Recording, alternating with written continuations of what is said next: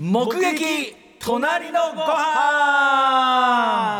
はいということで、えー木曜日の投稿コーナー先週から時間拡大に伴いまして、えーはい。復活いたしました保坂あかりさんディレクターね、えーの発案コーナーでございましていつもは保坂さん笑い袋がねいるんですけど笑い袋ちょっと有給有給でいいの大体今だったらもう笑ってると思う。もう笑ってると思う あのね、なんだ怖い、怖いな。小坂さんの笑いポイントは、あの、普通じゃないっていうか、普通、全然面白く、そうそうそうそうそう。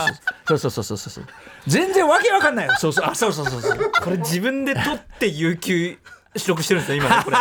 自分で笑ったの録音してんだなこれ。ちょっとやべえ感じ。ああこれあいい感じいい 感じ。この感じこの感じ。やべえやべえ。タイミングで出んだね保坂感ってね。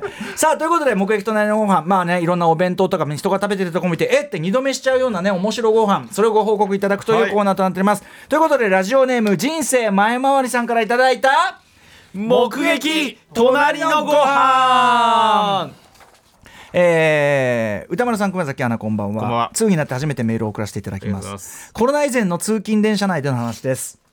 そこそこ混んでいる中直立不動でコンビニのエビグラタンを書き込んでいる男性を見かけた時はさすがに度肝を抜かれました。混んでる中でコンビニのエビグラタンえー同じ車両両あ同じ車両のど、えー両端？あ別の端にね、はいはい。反対側にいた私まで匂いが届いたのでおそらく熱々の状態です。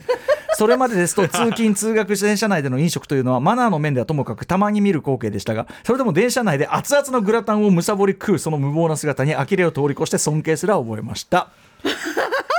ああのさこれでもさそのどど男性どんな年齢とかさ雰囲気知りたいよね。確かに。そのサラリーマン風なのか、まあ、通勤っていうのからサラリーマン風はサラリーマン風なのか一体何が混んでる電車ねたねえ危ないじゃんねまずね。だ周り近い人はさだからその遠くで見てても匂いで気づいたっていうんだけど近くの人はさその匂いとか以前にその危なさでたたた立ちながらですもんね。おそらく直立不動ってことだから。通勤電車でだよ。隣の人の熱々のエビグラタンをおっとこうやってバチャンとか。地獄よ。やられてみ？マジで。いや聞い取られるわ。声。この笑い。ちょっと気気が散る。なん ということで保坂三力、はい。ね。あら笑い袋状態でも自動録音状態でも非常に強力であるということが分かります。ずっと笑ってる。でも大体こんな感じだから、ね、まあまあまあ確かに。本当こんなリアルリアル。ということでまあエビグラタンびっくりでございます。でもただ皆さんぜひ決して真似はしないでください、ね、いやよろしくない。危ないんでね、はい。ということで今日は保坂さんもいないんで今日はこんぐらいにしたいと思いますが、あの毎また来週もねたっぷりお送りしたいと思いますのでぜひ送ってください。歌丸アットマーク TBS.CO.JP まで送ってください。読まれた方全員に番組ステッカーを差し上げますここで笑ってる。おーこんな感じか。ここで笑ってるから。はい、はい、ということで来週は保坂あかりさん帰ってきて生でお送りいたしますね。これ大量スカジオから生で。もうこれ絶対笑ってる。もうなこうこういうところで笑ってる。